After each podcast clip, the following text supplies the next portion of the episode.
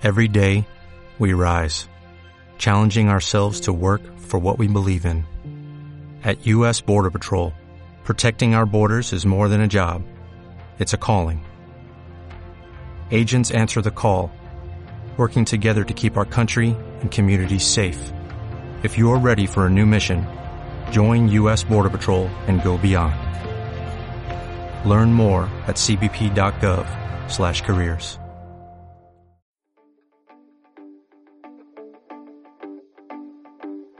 Te damos la bienvenida a Fisiopodcast. La plataforma de divulgación en fisioterapia donde tenemos la oportunidad de sentarnos a charlar con grandes profesionales del sector.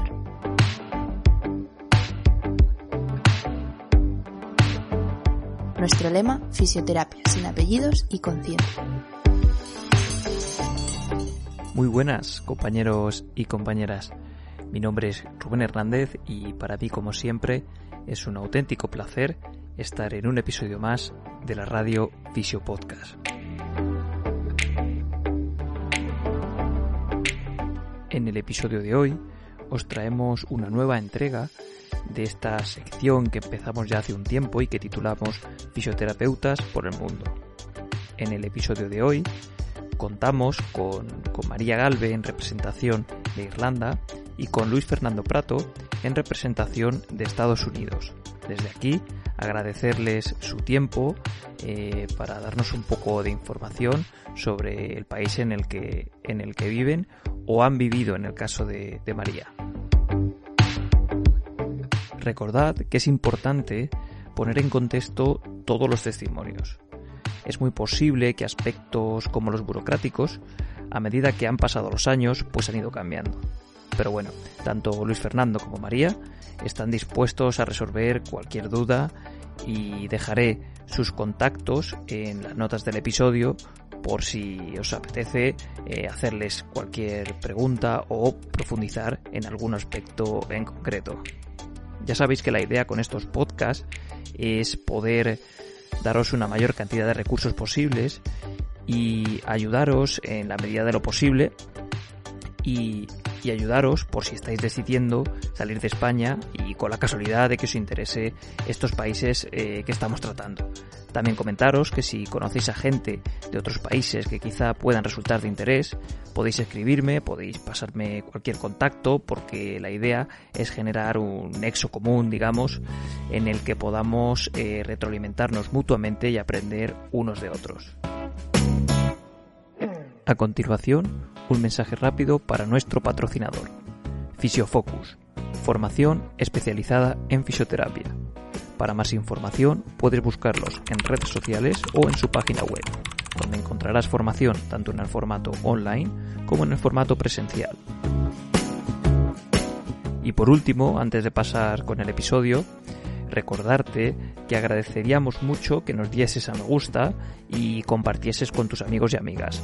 Son pequeños gestos que la verdad que, aparte de no costar nada, eh, ayudan mucho, muchísimo a que el podcast siga creciendo y sigamos llegando al mayor número de personas posibles, que al final es un aspecto importante. Si nos escuchas desde Apple Podcasts, Spotify, iTunes, pues déjanos eso me gusta o si nos estás escuchando desde YouTube, recuerda que puedes suscribirte y que le puedes dar a la campanita para que te avisemos cada vez que subamos contenido, porque como ya sabéis estamos impulsando el canal de YouTube y subimos fragmentos en formato también de vídeo y, bueno, eh, material que quizá pueda resultaros de interés. Vamos con el episodio, que me enrollo. Eh, nada, ponte cómodo, ponte cómoda y hazte un buen café, porque esto es Fisio Podcast.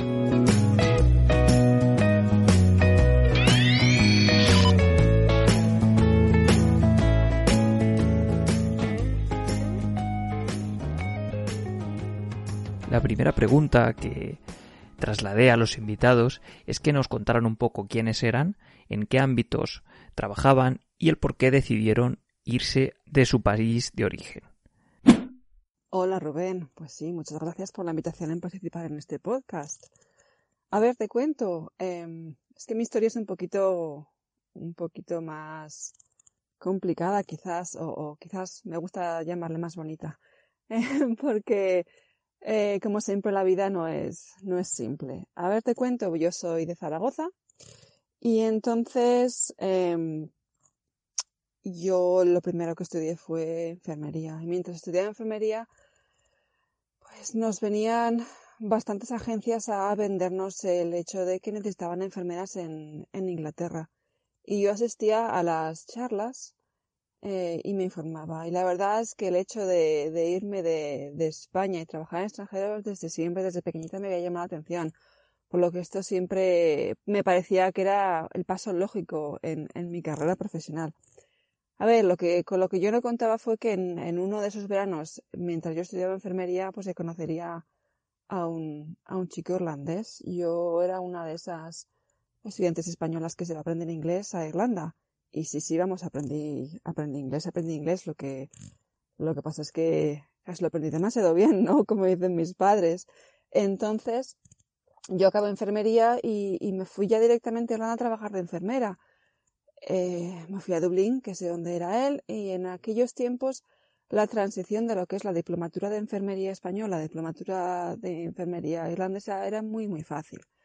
Eh, ¿Qué pasaba? Pues que yo quería hacer fisioterapia y entonces después de unos años trabajando en Irlanda me volví a España, me volví a Madrid para estudiar fisioterapia. Y, y entonces, pues, hablando hace muchos años, por lo que seguía siendo el grado, perdón, la diplomatura de fisioterapia. Pero en Irlanda ya estaba implantado el grado. Entonces, a, la, a mi vuelta, cuando conseguí acabar la carrera en España, volví a Irlanda y ahí fue cuando surgieron los problemas. Eh, los problemas en el sentido de que no fue una transición tan sencilla como la de enfermería. Al revés, fue muy complicada porque para entonces yo no tenía las mil horas prácticas en las tres eh, áreas básicas de fisioterapia, que es cardiorrespiratoria, eh, musculoesquelética y neurología. Yo no tenía mil horas en total. Tenía pues un poquito de cada, pero realmente no llegaban las mil horas. Por lo que entonces me hicieron hacer lo que se llama periodos de prueba para, para aumentar mis horas. Y entonces tuve que trabajar gratis como, como becaria, digamos, en tres unidades diferentes durante tres meses.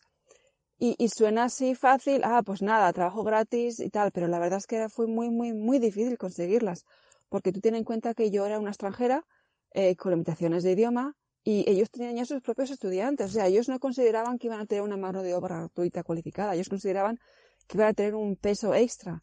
Pero, pero yo tuve mucha suerte y, conseguí, y me costó un año conseguirlas. Y mientras he trabajado de enfermería, porque era la única manera económica de sostenerme ahí, ¿no? Entonces tuve suerte. Yo lo que vi que cuando un, un sitio medio un, uno de esos de esos clinical placements, el mismo sitio me ofreció el segundo porque ya vieron pues que sí que esto iba para bien. Y luego una vez que tenía dos clinical placements, el tercero pues me fue más fácil conseguir. Pero estoy hablando del año 2000, 2005-2006, eh, que ha llovido mucho desde entonces. Eh, a ver, entonces una vez que conseguí la, la, la, las prácticas, ya la colegiación fue directamente más, más fácil. A ver, ahora las cosas han cambiado, ¿vale? Ahora el título de fisioterapeuta está registrado por el gobierno y hay una asociación que se llama CORU, C-O-R-U, en la que todo que se quiera llamar fisioterapeuta para trabajar como tal tiene que estar registrado. Y es una organización gubernamental en la que hay un, un cargo, creo que son de unos 100 euros al año. Eh, puedo que me, puede que esté metiendo la pata, ¿vale? Pero sí que hay, que hay un cargo anual. Y luego está la Asociación de Fisioterapeutas de, Irlanda, que era lo que estaba en mis tiempos, digamos, y en mis tiempos ellos eran los que se encargaban de todo, registros y, también hacían como si fuera un poco de, de fuerza, de fuerza política en el sentido de que no, no era unos, no era un partido político, pero sí que se encargaban de representación gubernamental y de representación a, a todos los niveles. Esta asociación de fisios sigue estando ahí, sigue siendo también, lo que no he comentado, se encarga mucho de, los cursos, de valorar los cursos a nivel nacional. Por lo que sí, en ese sentido difiere mucho de España. No hay colegios locales, sino es todo a nivel nacional. Pero claro, Irlanda es un país mucho más pequeño em, que España, claro. Y, y entonces en ese momento, ahora mismo, yo estoy registrada dentro de Coru porque me he podido volver a meter porque si no, no podría volver a trabajar en Irlanda. Digo volver a trabajar en Irlanda porque hace siete años nos vinimos a Dinamarca. Y, y bueno, eh, te sigo contando mi historia. Yo, eh, cuando estuve trabajando en Irlanda, me especialicé en la área musculoesquelética, sobre todo en la área del dolor, y lo demás práctica clínica tengo en la hora de, dolor crónico. Y ahora que está tan desafortunadamente de moda a la hora de trabajar con, el, con la síndrome de fatiga crónica y, que se podría aplicar mucho al famoso eh, long COVID, ¿no? Como se dice en inglés.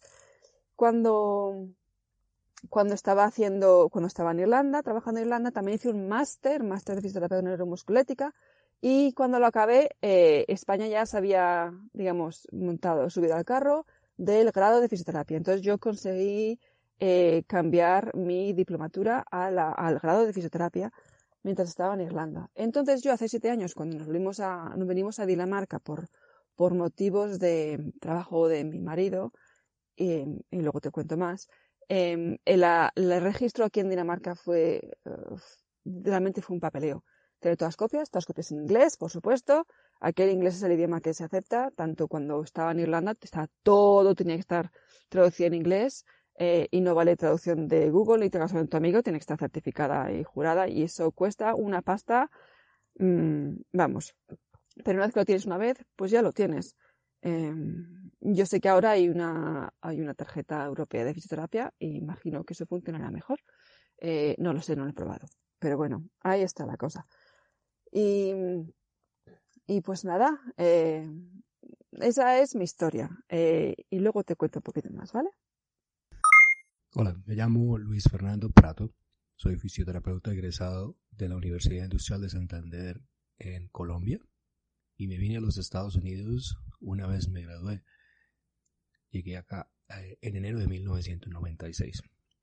Eh, decidí venirme porque en aquel entonces había muy pocos fisioterapeutas en los Estados Unidos para la demanda que existía y sobre todo en unas zonas vulnerables vulnerables no había cobertura de fisioterapeutas y era mucho más económico para algunas empresas reclutar fisioterapeutas del extranjero. En aquel entonces esto era, eh, había una alta demanda, como decía, eh, y me tocó venir a la zona de Chicago, en el estado de Indiana, que es eh, al lado de, de la ciudad de Chicago. ¿Qué principales trabas te encontraste en los inicios? homologación de títulos, comunicación con los pacientes, cultura, costumbres. No sé, cuéntanos. Sí, bueno, las trabas que me encontré a la hora de la homologación de títulos. Eh, pues sí, a ver, eh, cuando yo lo hice en Irlanda, eh, tuve muchas trabas, y vamos a decir las cosas como son. por mucho que yo tenía mi, mi entonces diplomatura de fisioterapia, todo muy, muy oficial, eh, a la hora de hacer el registro eh, somos un número. Entonces tienes que estar todo tal cual lo necesita el país al que llegas. Por supuesto todo en inglés, como he comentado antes. Todas las traducciones. Eh, yo necesitaba un papel también del Colegio de Fisioterapeutas de Aragón, como que yo, porque yo, era de Zaragoza, claro, por la dirección, em, como que sí que podía estar como que tenía todas las calificaciones requeridas para ser parte del Colegio de Fisioterapeutas de, Aragón. Pero es claro, es que las logísticas de cada país, en el sentido de, de, estructura, eh, son diferentes. Entonces, yo no tenía por qué ser miembro del Colegio de, de Fisios de Aragón porque no iba a trabajar en, en España. Además, es que ni siquiera es, es, es requerido en, en, el sentido obligatorio. Mm, eh, bueno, a lo mejor me la pata con esto, esa era mi impresión hace, hace pues, 15 años.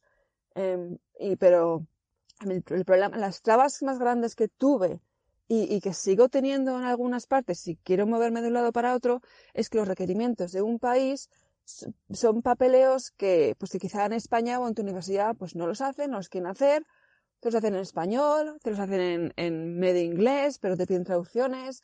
Eh, la verdad es que es un, es un problema grande. Yo no sé cómo dentro de Europa, pues las universidades, incluso dentro del mismo país, no se apañan un poquito más y, y, y nos hacen la vida más fácil. Eh, pero claro, vamos, eso ya, eso ya es otra historia. Ojalá, ojalá pudiera ayudar. Eh, respecto al idioma, a ver, muchísimo. Yo, muchísimas dificultades. Yo venía de España hablando lo que yo considera, consideraba a los, pues a los 18 o 20 años un inglés muy bueno. Yo había estado trabajando en Irlanda en una tienda de juguetes vendiendo, que así fue como me conocía mi marido en aquellos momentos. Em, y, yo pensaba que era muy bien, yo sacábamos a esto, saliente en, en, tanto cuando hice inglés para, para profesionales de la salud en, cuando estuve de carrera de enfermería, yo no tenía ningún problema en comunicarme con mi, entonces novio, eh, yo pensaba que tenía un inglés, pues vamos a decirlo claro, ¿no? Estupendísimo para, para lo que era. Bueno, pues llegas allá y te pones a trabajar y, y, y pues, pues te hundes. Eh, empiezan a hablar y aunque entiendas las palabras, eh, estar ocho horas o incluso doce horas, que algunos turnos de enfermería de 12 13 años, 12 13 horas, no años, horas, eh, pues realmente la cabeza no te da para tanto. Fue, fue, si le digo que duro, no sé, no, no es lo suficiente. Y luego el problema que tuve yo, vamos a ser totalmente honesta, ¿no? En el sentido de que tú, cuando tienes una barrera lingüística, no te, no, no eres la mejor la mejor versión de tú mismo. Em, no te puedes comunicar. En fisioterapia la comunicación es, esencial para, para desarrollar una, una relación con tu paciente y con los colegas, ¿no? Y con los restos de los profesionales. Si te falla esa barrera, no te puedes relacionar. Ellos no, no entienden tu valor, no pueden. Hay cosas que se, que se, que se pierden en la comunicación y, y, y para mí fue muy, muy, muy difícil. Y te estoy diciendo que eso fue muy difícil en inglés pero tirada cuando, cuando fuimos a Dinamarca y, y conseguí un trabajo en inglés, en, encontré un trabajo de fisioterapia en, aquí en Dinamarca y empecé con cosas en inglés y luego tuve que hacerlo en danés, realmente me hundí mucho y al final lo dejé porque no, no podía dar la versión de mí misma. Yo no daba mi, yo no podía hacer lo mejor que podía. Si no voy a lo mejor que puedo, pues no, pues no lo hago. Busco otra solución.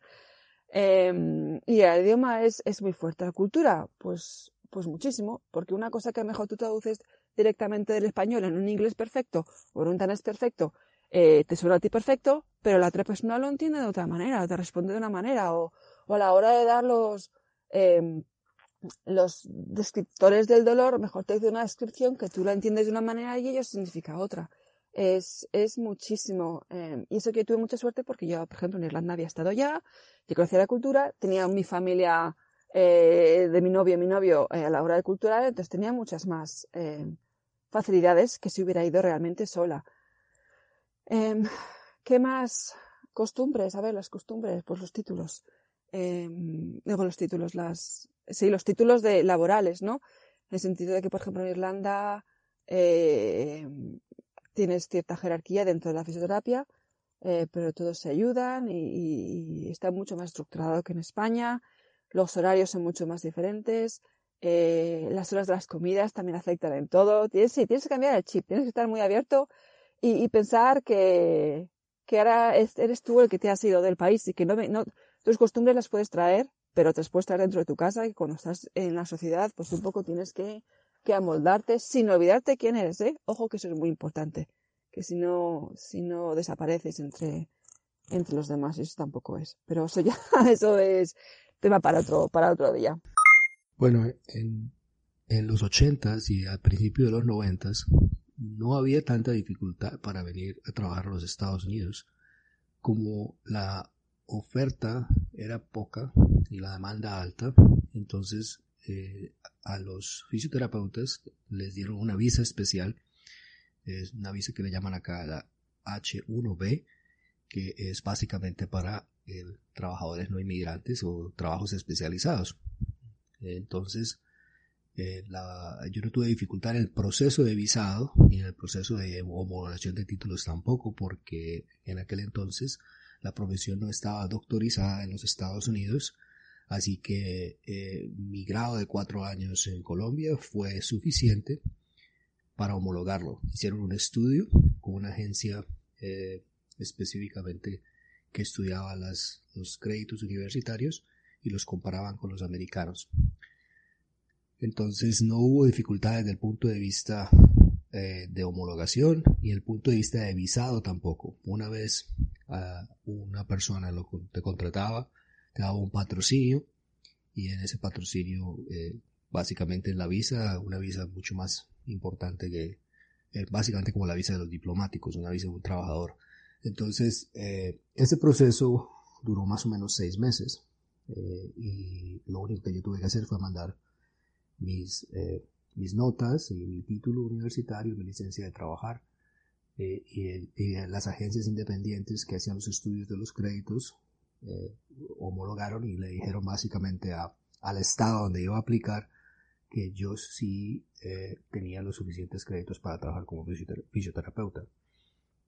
Eh, no creo que eso haya sido la dificultad mayor. La dificultad de pronto, obviamente, se tenía que dominar el idioma y para ser contratado tenías que demostrar que ibas a poder hablar inglés, que podías manejar en los Estados Unidos independiente.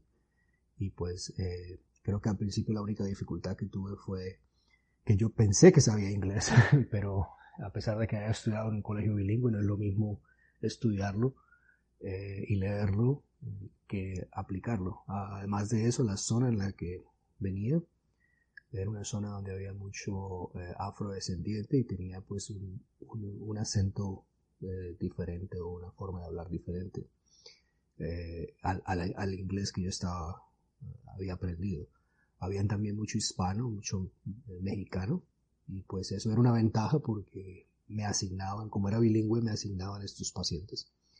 Eh, la dificultad más grande de pronto para alguien que haya venido de un país tropical era el clima. Eh, donde llegué, llegué básicamente y era a unos menos 4 grados centígrados y había unos 30 centímetros de nieve.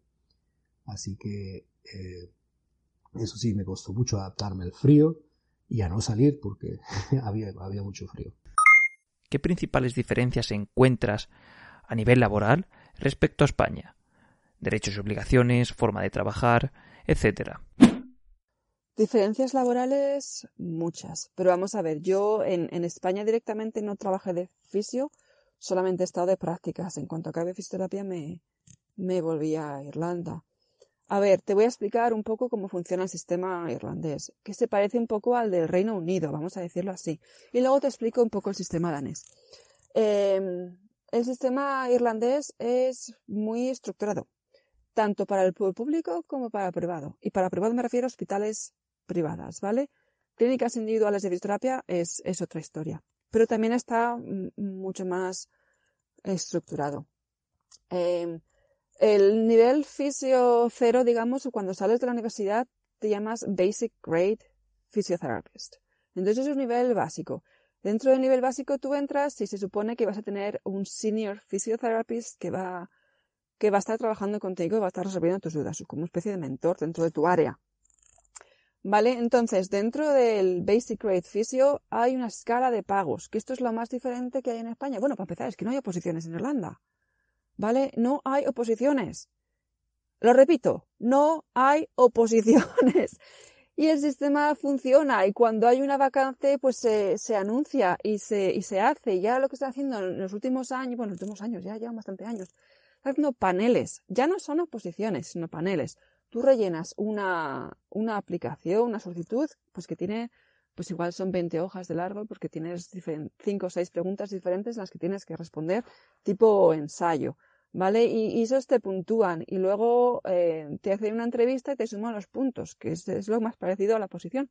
Pero luego te ponen un panel, digamos, en una, una bolsa de trabajo. Entonces te van llamando, pero esas bolsas de trabajo van, pues igual duran cinco o seis años, dependiendo de las necesidades y de la economía del país y de cómo te va, incluso menos, pero de vez en cuando pues salen que son para basic grade o son para senior physios, eh, pero depende de qué hospital, no todos los hospitales van así. Eh, bueno, bueno, eh, si alguien quiere más información se la puede solicitar y ahora mismo, si alguien lo sepa, eh, al día, no sé qué día en diciembre, es la fecha límite para unas, eh, para formar parte del panel de Basic Grade Fisioterapeuta en Irlanda, ¿vale? Eh, que lo sepan. Y que se puede hacer todo por internet y que no hace falta estar físico allá, porque la entrevista también será por Skype. Eh, bueno, en lo que vuelvo para, para la estructura están los basic beneficios y hay una escala de pagos, ¿vale? Creo que el salario mínimo ahora mismo en Irlanda como basic beneficios es 37.000 euros al año. Eh, de ahí sacan los impuestos y de ahí luego tienes extras si trabajas por turnos, em, que en algunos sitios hay, en algunos sitios no hay. Eh, y luego, por supuesto, 37.000 euros pues puede ser bastante poquito, es muy básico pues, si vives en Dublín o en zonas más caras, pero si vives en un pueblo, pues, pues a lo mejor es menos justo, ¿no? Y sube unas, unos 1.000 euros al año hasta que llegas al máximo que creo que son el punto número 10, ¿vale? Em, para ser senior eh, physiotherapist tienes una experiencia mínima de tres años. Y los senior fisios ya suelen estar más adjudicados a una área específica, ya sea musculoesquelética, de outpatients neurología, respiratoria, mientras que los basic grades rotan, ¿vale? Suelen ser rotational post. Los seniors suelen estar fijos en un área. Por eso suelen ser los mentores. Entonces, pues lo mismo, el salario de un senior fisioterapeuta pues suele empezar uf, 54.000 euros al año más o menos y de ahí sube unos 1.000 euros al año eh, más o menos, más la inflación, que a lo mejor eso también cambia, ¿vale? Eh, hasta que llegas a un máximo, que también a los 10 años. Y cuando llegas al máximo, pues solo te sube lo que suba el, la inflación que, se, que le ponga el gobierno. A ver, después de Senior Physio, si quieres algo más, pues ya puedes tener Clinical Specialists, que ya la experiencia te piden eh, son cinco años dentro de, un, de una misma área, ya te piden, pues, por ejemplo, Masters. Eh, la educación para Senior Physio no es necesaria, pero vamos a decir la verdad. Ahora muchísima gente tiene, tiene Masters. Y de hecho, muchísima gente en, en Irlanda que acá, como no había mucho trabajo, se metía directamente a hacer másters y fisios y, doctorados sin tener experiencia clínica, ¿vale? Porque el trabajo en Irlanda no es que abunde, vamos a decir la verdad. Eh, y por supuesto, normalmente tienen un poco más de ventaja los que han hecho prácticas clínicas en esa zona, ¿vale? Ahora con los paneles, pues quizás un poco diferente, pero también las universidades me parece a mí que están un poco ayudando a, a, a enseñar cómo se, cómo se rellenan esas, esas aplicaciones e incluso sé que alguna universidad da clases en eh, entrevistas laborales. Eh, y eso, bueno, después de Clinical Specialist ya, ya tienes puestos de Physio Manager. Eh, los Physio Managers son fisios. Eh, a ver, es una redundancia, ¿no? Pero parece que hay que decirlo. Los Physio Managers son fisios. Y de hecho hay gente en puestos más de, de management del sistema de salud qué sorpresa, también son fisios, no nos bloquean, nos bloquean en ningún sitio. O sea, si tenemos, a lo mejor han hecho un máster en, en administración de, servicios públicos o, o, un máster en management, pero siguen siendo fisios. Por ser fisio no significa que no puedes hacer las cosas. ¿Vale? Yo lo dejo ahí. y luego cada uno, pues que lea lo que quiera. Eh, por supuesto, a las horas de la universidad, a la hora de la enseñanza en la universidad, eh, pues, pues yo creo que de los que conozco todos tienen doctorado.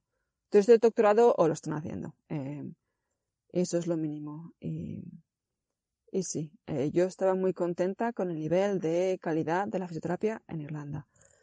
Eh, se me ha olvidado nombrar las clínicas privadas de fisio, las clínicas individuales. Eh, aquí está el quid de la cuestión, que es muy interesante. Sí que hay un regulatorio de calidad de clínicas de fisio. Esto es en Irlanda y en Dinamarca. Sí que hay un mínimo de precio establecido por la sesión que es sugerido, ¿vale? Pero es un mínimo. Que estamos hablando que cuando yo trabajaba en clínica, privada en el 2010, eran 50 euros por sesión. Mínimo. ¿Vale? Había otras clínicas que cobraban 60.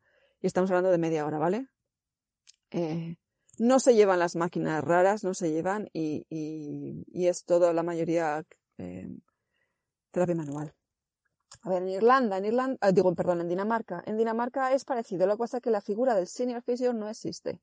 Eres fisio y, ya está. Lo que pasa es que hay otras figuras como son, eh, eh, ya lo diré, de investigación, fisioterapeuta de investigación y fisioterapeuta de desarrollo. Entonces, estas figuras, pues por supuesto, lo que hacen es eh, mirar la calidad del servicio, eh, pasar la información de las últimas novedades de investigación, organizar cursos en los que ellos van y luego los, los, los dan, eh, detectar necesidades de conocimiento y ellos las, las, las llenan, eh, por supuesto, investigación y muchas cositas que quizá no son práctica clínica. Algunos de estos puestos sí que también llevan una carga clínica, pero otros no. Y estos puestos, a ver, yo desde que lo he visto, la verdad es que me parece que son esenciales. Esto es lo que lleva a la fisioterapia hacia adelante. Y están en hospitales públicos. Yo no estoy hablando de hospitales privados, ¿vale? Hospitales públicos. Y, y pues chico, que hay cosas que, que se pueden aprender, ¿vale? Y, y que van bien. En, Irla en Dinamarca también va todo por salario, va todo por, eh, va por una escala en la que está organizado por el Sistema Nacional de Salud, tanto en privado como en, público, ¿vale? Y luego además tienes pluses, pluses por educación. Si tú llegas al máximo de tu salario cuando eres un fisio en Dinamarca, pues, eh, pero tienes un máster, te dan un plus. Tienes un doctorado, te dan un plus. Eh, vamos, que te fomentan la educación, fomentan que la cosa, que tú vayas a más. Mi punto de referencia es el de comparar el, trabajo de los Estados Unidos con Colombia. Eh, en un principio fue sobre todo porque aquí casi todo es privatizado. Aún lo es, puedo dar alguna referencia porque sé cómo me he familiarizado con el sistema de España también. Básicamente la salud aquí no es un derecho, es un privilegio. Eh, no debería ser así, pero ha sido así por, por lo que promociona la libertad de escoger y eh, se piensa que el socialismo eh, no es uh, no lleva a ningún uh, o sea aquí tiene la, la, la, concepción errónea en mi concepto que eh, no se debe la, la, accesibilidad debe ser para aquellos quienes puedan pagar y que, y que se debe crear capital eh, me, duele decirlo pero la salud es un negocio acá mejor dicho. Entonces qué pasa que eh, el trabajo de por sí pues sí tiene buena calidad eh, eso afecta la calidad porque todo el mundo entonces compite y hay buenos equipos y cuando llegué acá pues me sorprendió pues que mi conocimiento era, era alto, pero sobre todo era muy, mi trabajo era muy respetado. Y pues eso es parte del producto de tener eh, la privatización, porque éramos básicamente un agente de salud que daba un consejo al que la persona le, pedía un consejo profesional y me parecía que era muy respetado. Sin embargo, creo que la dificultad que tiene este sistema es que es muy costoso y por lo tanto eh, las se tiene que justificar obviamente todo entonces para poder eh, decir que se tiene necesidad de un fisioterapeuta se tiene que justificar cada tratamiento entonces se tienen que tener objetivos funcionales uno no puede utilizar modalidades que no tengan evidencia eso es bueno pero al mismo tiempo es tedioso porque aparte del trabajo que tienes que hacer con el paciente, tienes que documentarlo todo. Y estamos hablando de documentar extensivamente todo. Justificar, en, en, en los veintipico de años que he estado acá, ha sido mi mayor dificultad eh, para el trabajo. Que se tenga que escribir básicamente una historia clínica tan completa porque no, no es que esté mal eh, hacerlo, es que no, nos, no te dan tiempo de hacerlo. Entonces, uh, fuera de las ocho horas de trabajo viendo los pacientes, te vas a gastar un par de horas solamente haciendo las notas de los pacientes, documentando lo que sucedió, la justificación de por qué se necesita ver. Eh, entonces, ventajas de pronto que te respetan, el gremio te respeta, hay mucho respeto del paciente también, eh, eso se, a eso se le puede tomar ventaja desde el punto de vista financiero y no, no me parece bien. Eh, pero al mismo tiempo, si eres un buen fisioterapeuta y trabajas con honestidad, le das solamente lo necesario al paciente que necesite para que no le cueste. Entonces, yo personalmente utilizo eh, tratamientos que tienen costo-eficiencia, eh, mucha educación, mucha actividad para potenciar que el paciente sea el que, el que eh, dirija su tratamiento o al menos logre los objetivos sin que le cueste tanto dinero. Pero hay quienes acá utilizan eh, el sistema eh, capitalista para aprovecharse y pues eh, tenemos de todo. Tenemos clínicas de... Yo trabajo en una clínica de consulta externa, eh, un consultorio, y hay muchos consultorios que son como, como McDonald's, le decimos acá, o sea, que son franquicias y manejan volumen de pacientes y es hacer dinero, hacer dinero, cargar incluso por cosas innecesarias. Eh, entonces, eh, eso es una desventaja del sistema de por sí. Pero una, una ventaja es que desde el 2004 la mayoría de las profesiones, la mayoría de, de, todos somos doctorizados. Entonces ahora se necesitan siete años de educación para ser fisioterapeutas y se tiene que practicar basado en evidencia. Y ese respeto todavía existe.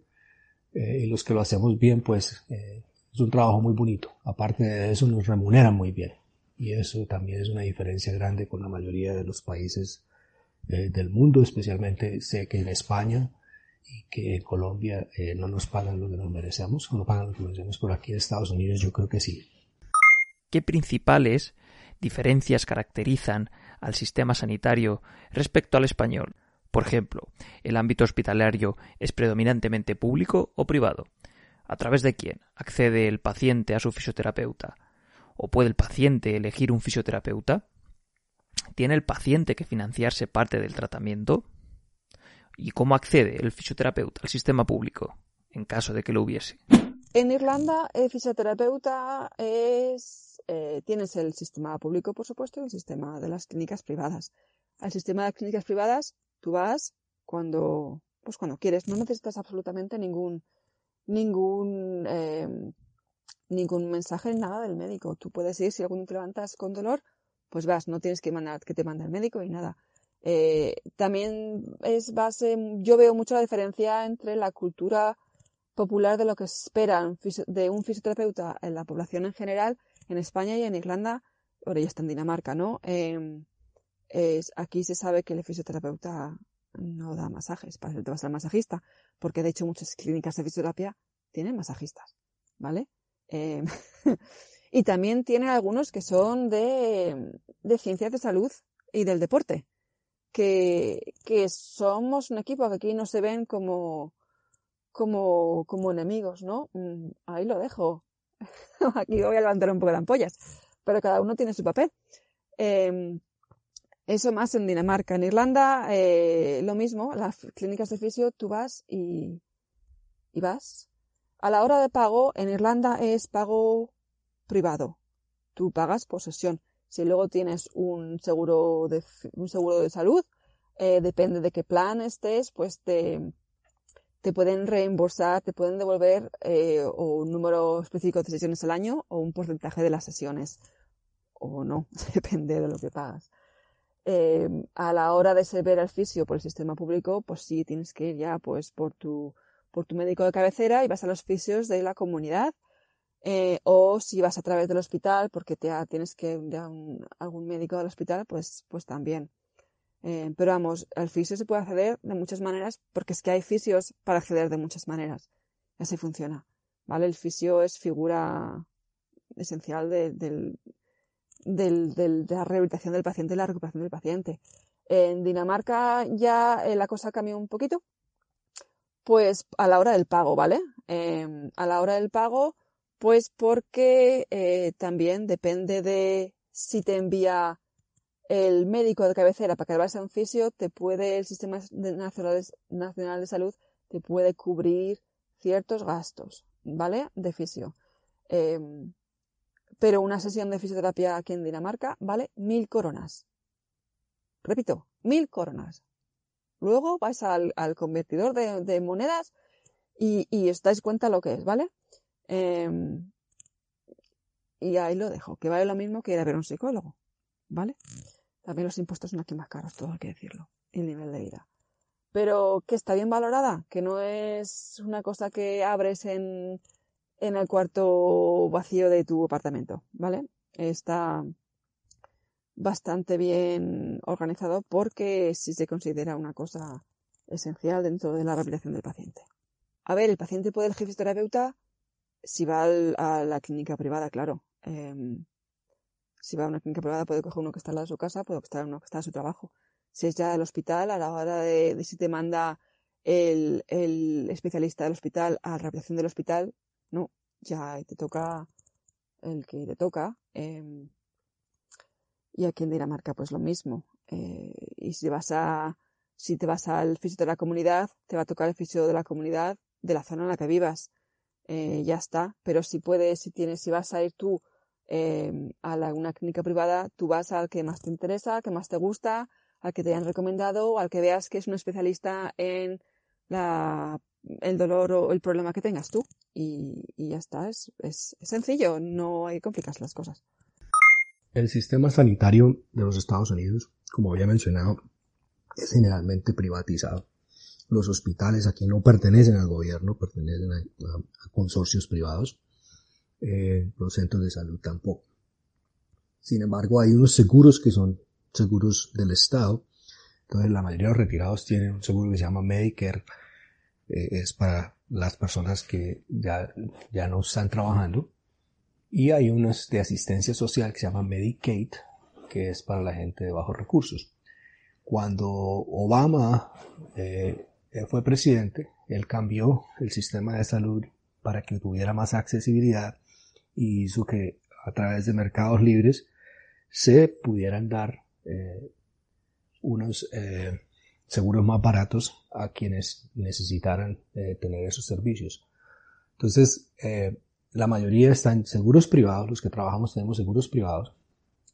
Los ancianos tienen seguros del Estado, y, pero tienen opción de comprar seguros privados para complementar lo que el seguro público no les sirve. Y la gente sin recursos eh, tiene derecho a tener estos eh, seguros como el Obamacare, eh, que es un seguro a bajo costo. Sin embargo, eh, este, como todo es privatizado, todavía el servicio se, se, la mayoría de los hospitales no, no tienen, o sea, se regulan a través de los centros de Medicare, que, es el que dicta el, gobierno, pero los pagos son privados. Entonces hay, competencia. De nuevo, eso puede ser bueno, pero los precios y lo que los seguros hacen es enriquecerse con, con, lo que la gente plata, eh, la gente paga. Entonces, voy a dar un ejemplo. Yo, como fisioterapeuta, tengo que pagar por una familia de cuatro casi que de mi bolsillo eh, unos 800 dólares mensuales para tener un seguro privado. O sea que si multiplicas eso por 12 a, a meses, eso es mensual. Por 12 meses básicamente estoy uh, pagando cerca de 9.600 dólares por mi salud. Y eso no cubre 100%. Eso es teniendo un deducible de cuatro mil dólares. O sea que primero tengo que hacer cuatro mil dólares para poder tener servicios. O sea, si me hospitalizan, puede que la, el cargo sea altísimo. Estamos hablando de una cosa exagerada. Los fisioterapeutas acá cobramos muy ex, mucho también. Un servicio de fisioterapia puede costar entre 200 y 300 dólares por visita. Pero eso, a pesar de que le pagan bien al personal, me parece que ha dañado el sistema. Eh, y perdónenme que me extienda, pero es importante entender la, la, la, la, ventaja que tenemos y la desventaja. La ventaja es, obviamente, que se paga bien por el trabajo. Sin embargo, lo que ha sucedido es que las compañías de seguros, como digo, esto es un negocio, esto no es un de derecho. Entonces, tú eres un, CEO de, de Aetna o de United Healthcare, de las compañías de seguro privadas, se puede hacer 15 millones de dólares al año. Y se han enriquecido mucho más. Eh, porque obviamente la mayoría de los que estamos pagando privadamente estamos es, eh, eh, subsidiando, a esas compañías, privadas y a mí me parece que eh, no, alguna forma de seguro universal debe hacerse para que sea un poco más barato eh, y para que podamos darle beneficios a todos. Entonces acá una persona que tenga ese seguro privado y si tiene dinero tiene acceso a mejores servicios. Uh, y eso es, el americano piensa que es como debe ser porque le daría libertad. Uh, de nuevo, critico el sistema a pesar de que me beneficie de él porque nos pagan muy bien por eso. Uh, pero como usuario, eh, creo que esa, ese capitalismo especialmente ahorita que estamos en, la, en, épocas como de la pandemia, eh, se da uno cuenta que eh, si, si hay necesidades sociales, eh, un cáncer acá sale muy caro, la mayoría tiene, la mayoría de la gente tiene que hacer eh, colectas para poder recoger dinero para esto. Así que estamos hablando de un, problema social eh, en, las diferencias. Um, yo aprecio los países que tienen salud pública. Ahora, siendo un país desarrollado, sí, los hospitales son estado del arte, maquinarias, eh, centros quirúrgicos espectaculares, eh, los mismos centros de fisioterapia con equipos. Entonces, una cosa por otra, no sé cuál sea la solución óptima. Y pues la competencia hace que también la calidad de tratamiento sea eh, un poco mejor. Para complementar esa, esa respuesta de cuál es el acceso del fisioterapeuta, si se trabaja en la pública, en la privada, de nuevo, un, una, los, no hay, no hay casi hospitales públicos. Los pocos que hay son los centros de veteranos, o sea, hay un centro de veteranos de guerra que son grandes, se llama BNA, esos sí son del Estado. Y hay algunos hospitales de condados que básicamente se han convertido en hospitales de caridad, uh, pero tienen algún sistema de privatización de todos modos. El fisioterapeuta se contrata generalmente eh, con entidades privadas o algunos son, tienen autonomía de tener sus propias oficinas. Los que trabajan a nivel hospitalario son contratados por los dueños de los hospitales o los consorcios de salud que existen, pero la, a, no ser de que sean los militares o ciertos condados que tienen salud pública, en Florida creo que hay unos, en Nueva York, en las ciudades grandes de pronto, en Los Ángeles, en Nueva York, en un condado específico de Chicago y en, en Miami hay algunos hospitales públicos, pero eso es, estamos hablando de, yo creo que es menos del 1% de los hospitales del país. ¿Qué principales ventajas e inconvenientes has ido formando con, a lo largo del tiempo eh, le ves al trabajar fuera y específicamente en el país en el que viviste o vives? Ventajas e inconvenientes de trabajar en el extranjero. Um, me lo has puesto difícil, ¿vale? Ventajas. Eh, eh, desarrollo personal y profesional. Ese es el que decimos seguramente todos los que estamos eh, afuera. No, es que he crecido personalmente, es que he aprendido muchas cosas profesionalmente. Sí, eh, hombre, por supuesto.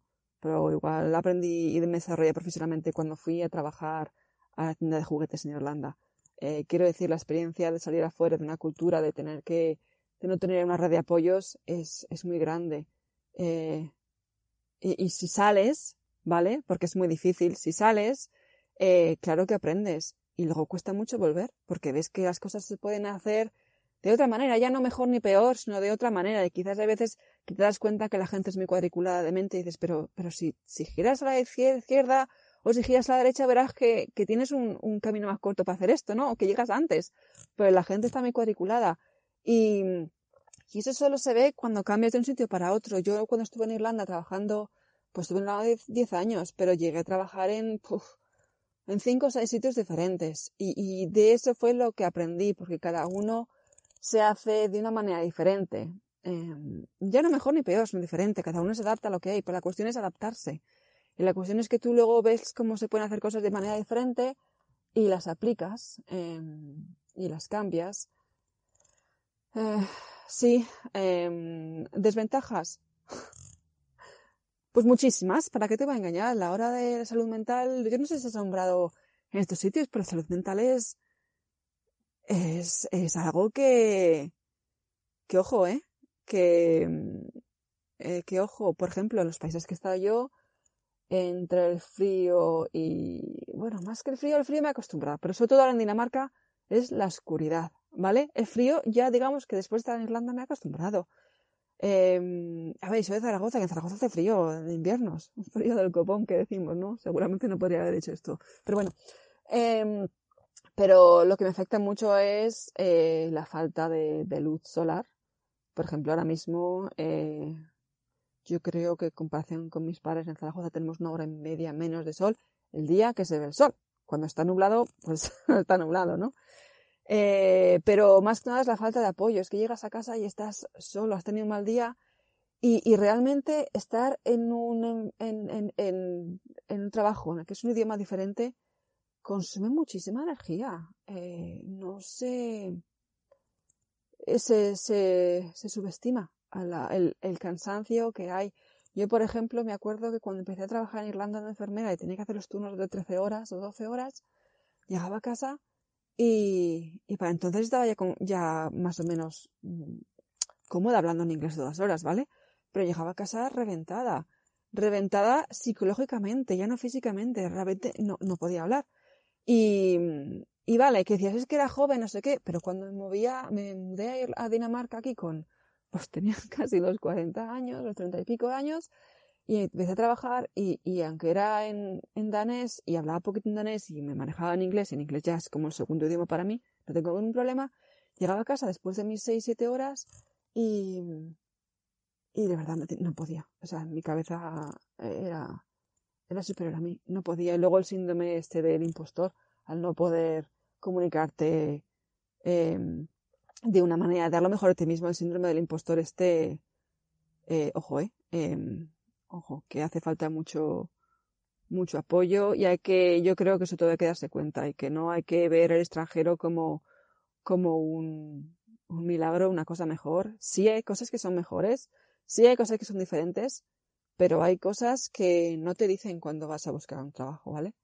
Eh, el choque de cultura, sobre todo la cultura danesa, que es la que, la que más me chocó, digamos, al tener menos apoyo a venir aquí, ha sido, y, esto no, no te lo puedo explicar, no te lo puedo explicar cómo ha sido el, el, choque cultural, y aunque llevo aquí siete años, eh, hay cosas que, que todavía me cuesta, ¿eh? Me cuesta. Pero bueno, eh, vamos a dejarlo en lo positivo. Ir al extranjero es algo, una experiencia buena, sí, pero organízate, ¿vale? Prepárate y no vayas porque quieras que no, eres el extranjero. Eres el extranjero, es el último de la fila y aunque en España tengas A, B y C, aquí no tienes nada y eres extranjero.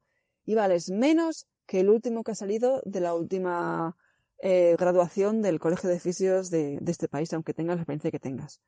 Y, y cuesta mucho. Para, resumir, las ventajas de trabajar en los Estados Unidos es que pagan muy bien. Es, es lo más importante. Y que tienes respeto. Siempre he dicho que a mí me pagan muy bien por hacer un trabajo que me gusta, que tengo, soy apasionado y, siento que estoy ayudando a la gente. Aquí se, ve eso. Eh, otra ventaja es que tenemos acceso a investigación. Eh, nuestra asociación americana de fisioterapia es, es buena. Eh, hemos peleado porque tengamos un mejor, uno, eh, uno, unos mejores beneficios en cuanto a el sistema de salud hace 10 años o 12 años, eh, los, los, doctores en quiropraxia, por ejemplo, no nos dejaban hacer manipulaciones. No que yo las utilice, pero por el mismo uh, eh, lobbying o por la misma, eh, la asociación misma se organizó y cada estado peleó por eso para que nosotros pudiéramos ser capaces de ofrecer terapia manual y, y de una forma más científica, de hecho, eh, la investigación se hizo para, se ha hecho para que, para probar que somos no solamente los indicados, sino que no la vamos a abusar y que vamos a utilizar terapia manual y manipulaciones y movilizaciones solo cuando sea estrictamente necesario. Entonces eso fue lo mismo con punción seca. Ah, que sea o no sean los tratamientos que uno escoja, es simplemente para demostrar que estamos respaldados por la Asociación Americana.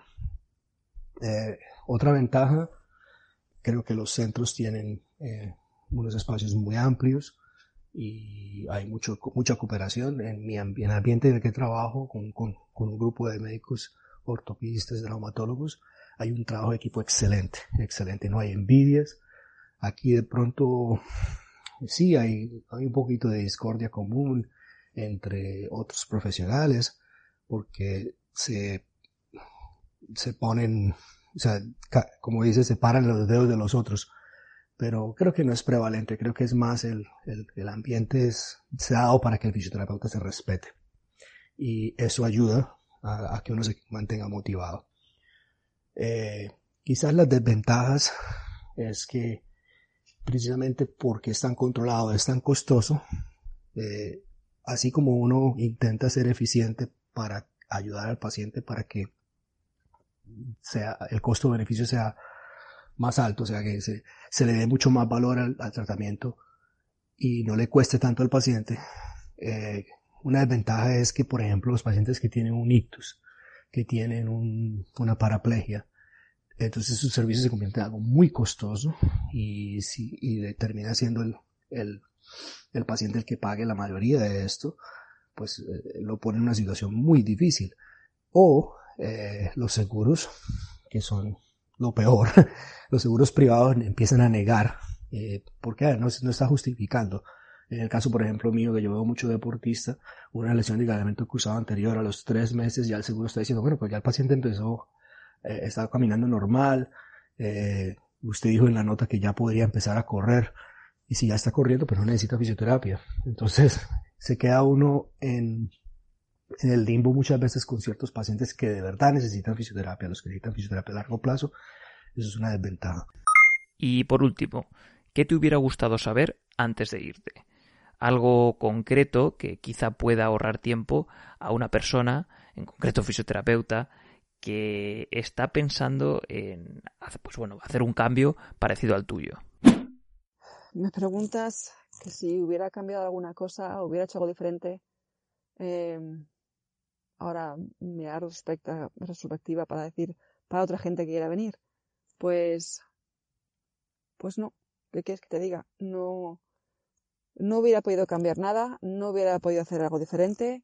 Eh, eh, simplemente es, eh, mide tus expectativas y cuando las cosas no salen como salgan, eh, pues te adaptas. No, no lo mires como que has fallado, no lo mires como que, que alguna cosa mal, no lo mires como que tú has hecho algo mal. A veces, muchas veces es estar en el lugar adecuado, en el momento adecuado, eh, y, nada más. Eh, consistencia, persistencia. Eh, una de las cosas que me he dado cuenta estando en el extranjero, como he dicho antes, eres el último de la fila. Eres el extranjero. Da igual de qué país vengas. Ejemplo, en Irlanda, en, eh, cuando estaba en Irlanda, eh, aunque llevaba ya 10 años, la gente me decía, no echas de menos el sol, eh, no echas de menos la siesta, y, y, tú bailas flamenco. Y yo soy de Zaragoza, ni bailo flamenco, eh, ni nunca he dormido siesta, bueno, en verano, pero siempre, yo siempre me he mantenido ocupada, a mí no me gusta dormir la siesta. Y, y, vamos, y me daba mucha tirria porque por mucho que yo intentaba adaptarme y, no llamar atención por el hecho de, ser la extranjera, eh, me tenían colocado el, el cartelito extranjera. Y al principio te hace gracia, al principio te hace bien, y luego llega un momento en que, en que te cansa y te aborrece. Y, y luego, luego llega un momento en que, en que ya, ya lo utilizaba hasta a mi favor, ¿no? Eh, yo le he hecho a pacientes que dormían la siesta, pacientes con dolor crónico. Eh, pero le he explicado realmente lo que es la siesta. La siesta no es echarte en la cama a dormir tres horas y media. Ahora es estar una cabezada en el sofá durante 20 minutos. Eh, pero ahí esas expectativas. Eh, luego darse cuenta que quizás puedes utilizar eh, el hecho de que eres extranjero como un valor positivo, ¿no? No pienses que no eres bueno, al revés, piensa que a pesar de ser extranjero, te han cogido en ese, en ese puesto porque vales. Porque vales, eh, y eso tú te lo tienes que hacer variar al paciente, porque también eso le va a cambiar un poco el, chip de, o oh, me han dado lo peor de lo que hay, o el peor fisio, a, uh, es quizá algo interesante de que pueda, eh, de que pueda yo aprender algo que no he aprendido con los otros fisios más, más nacionales, ¿no? Es un poco cambiar. Consistencia, eh, llamar a la gente. Si tú quieres algo, no te van a dar nada de gratis, vas a tener que trabajar el doble.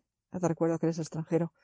Si tú quieres un trabajo, eh, vas a tener que llamar a la gente, escribirles, decirles, eh, te escribo hoy, que sepas que te voy a llamar el lunes. Eh, y llámale el lunes.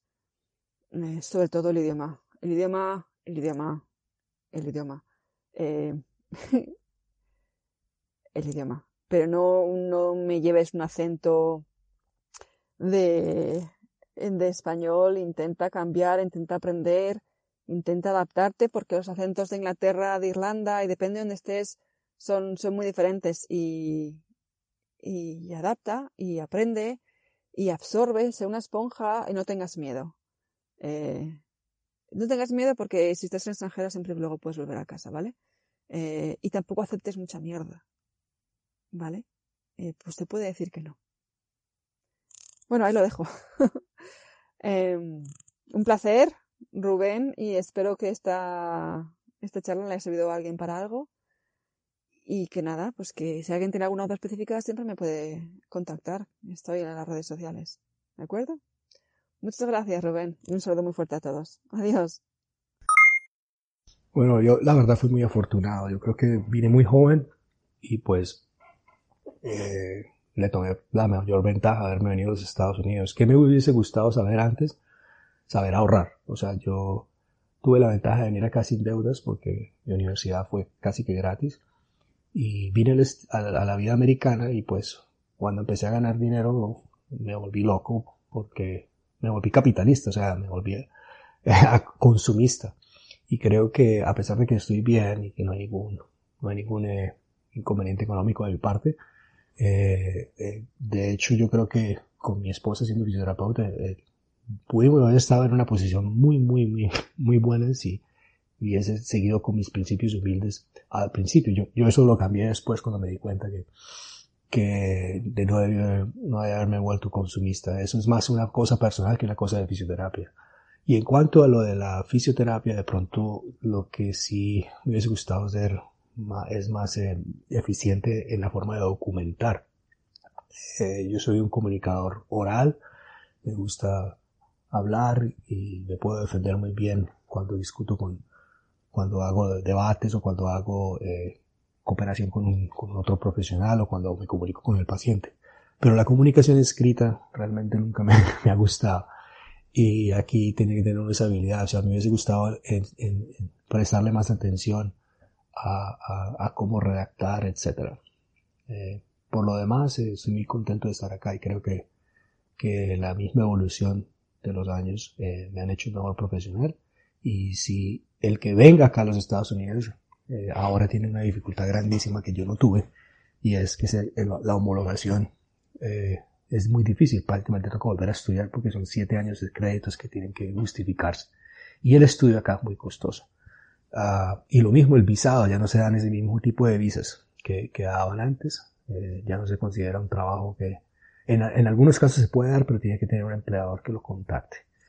Y pues la homologación es más difícil, así que Uh, lo único es que si se sabe el idioma y si tiene una visa, eh, se puede venir y tiene que tener paciencia porque hay que estudiar mucho uh, y de pronto invertir un poco de dinero en, en terminar el título, el título universitario con un doctorado. Hasta aquí el podcast de hoy. Si te ha gustado el contenido y además crees que ha sido de utilidad, recuerda que puedes compartirlo con tus amigos. Pequeños gestos que hacen que este podcast siga creciendo y llegando a más gente. Si quieres estar al tanto de futuros episodios, puedes seguirnos en redes sociales o suscribirte a la newsletter de nuestra página web, donde también podrás encontrar las notas de todos los episodios. Muchas gracias por tu tiempo. Hasta la próxima.